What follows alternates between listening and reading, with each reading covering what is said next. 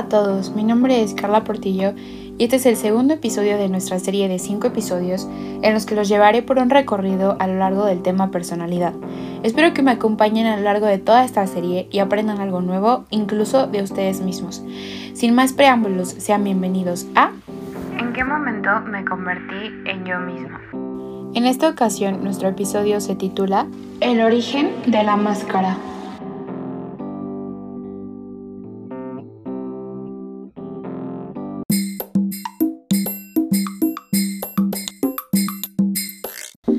Lo largo del capítulo previo, comenzamos a definir algunos temas importantes dentro del estudio de la personalidad.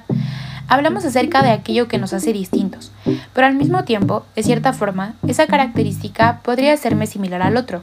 La importancia de la variabilidad y cómo este campo de estudio ha sido uno complejo. Tanto ha sido así que aún en la actualidad resulta difícil poder responder todas aquellas interrogantes. Se mencionó que esto ha sido de alta relevancia desde el origen de las civilizaciones y ha hecho famoso a muchos nombres que hoy se refieren dentro de este campo de estudio. A lo largo de este episodio revisaremos cómo es que el hombre comenzó a estudiar su personalidad y se fue dando un enfoque distinto al estudio de la misma.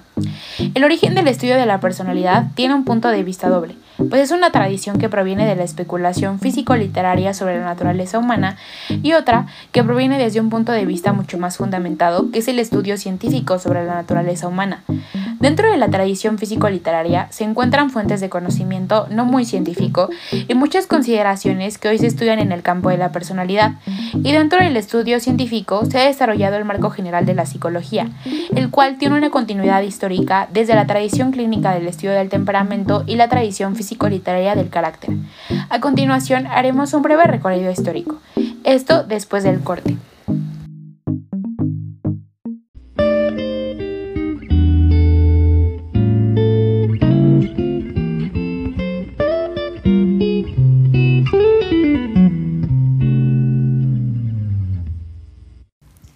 Que hemos dado una breve introducción, daremos un recorrido histórico sobre el origen de la personalidad. Esto se puede remontar alrededor de un siglo antes de Cristo.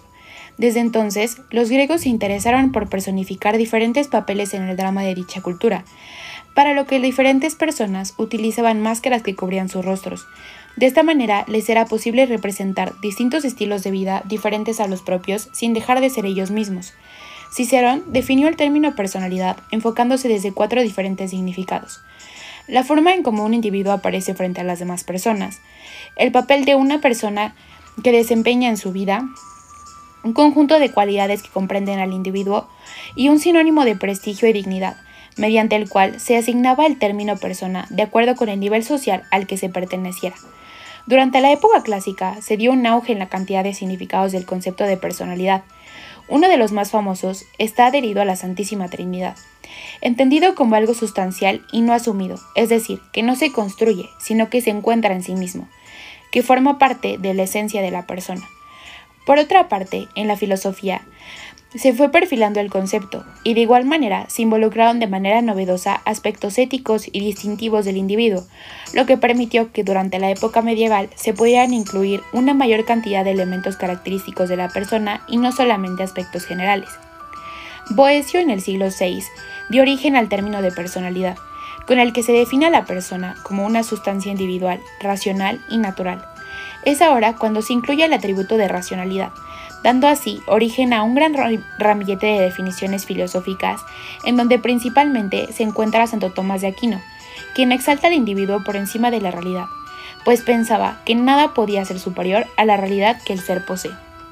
En el campo legal, también se ha prestado gran atención a este concepto, puesto que no se consideraba persona alguien que fuera esclavo, es decir, se conocía su existencia, pero ésta no tendría dignidad o autoridad sobre sí misma. A este planteamiento le surgieron varias contradicciones.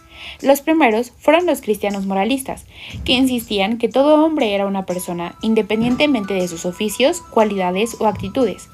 Sin embargo, en el ámbito social, se puede decir que la personalidad es el resultado o reflejo de un sinnúmero de características pertenecientes a la base social en la cual se encuentra inmersa una persona, puesto que todo lo que ocurre en el contexto en el que se desarrolla puede afectar o beneficiar a esta.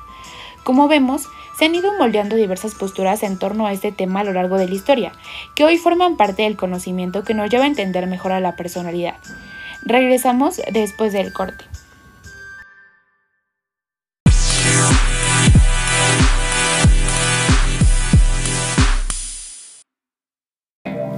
Estamos de vuelta con este contexto histórico. En un principio, el estudio de la personalidad, en su mayor parte, procedía del estudio de la patología, de los trastornos de la personalidad. Estaba muy focalizada en el diagnóstico de los mismos, entendiendo diferentes formas de abordar este diagnóstico, desde aquel basado en taxonomías, donde se entendía que los trastornos de la personalidad tenían una serie de indicadores de patología, que si la persona los cumplía en cualquiera de sus ejes diagnósticos, es decir, si la persona encajaba o no encajaba en esa sintomatología, esa persona tendría o no tendría esa patología. Aunado todo esto, más adelante comenzaron a introducirse más términos, como son el temperamento y carácter, que dieron una perspectiva totalmente distinta, pues debían comenzar a tomarse en cuenta muchos otros campos, como son la evolución y el desarrollo propio de la persona, su conciencia y cómo éstas afectan el desarrollo de la vida. Estos temas serán los que abordaremos más adelante en nuestros próximos capítulos, en los que cada vez más iremos introduciendo términos que nos permitirán entender mejor este tema. Eso ha sido todo por este capítulo. Espero estén disfrutando de esta serie y aprendiendo mucho junto conmigo. Muchas gracias por escuchar y nos vemos en el siguiente.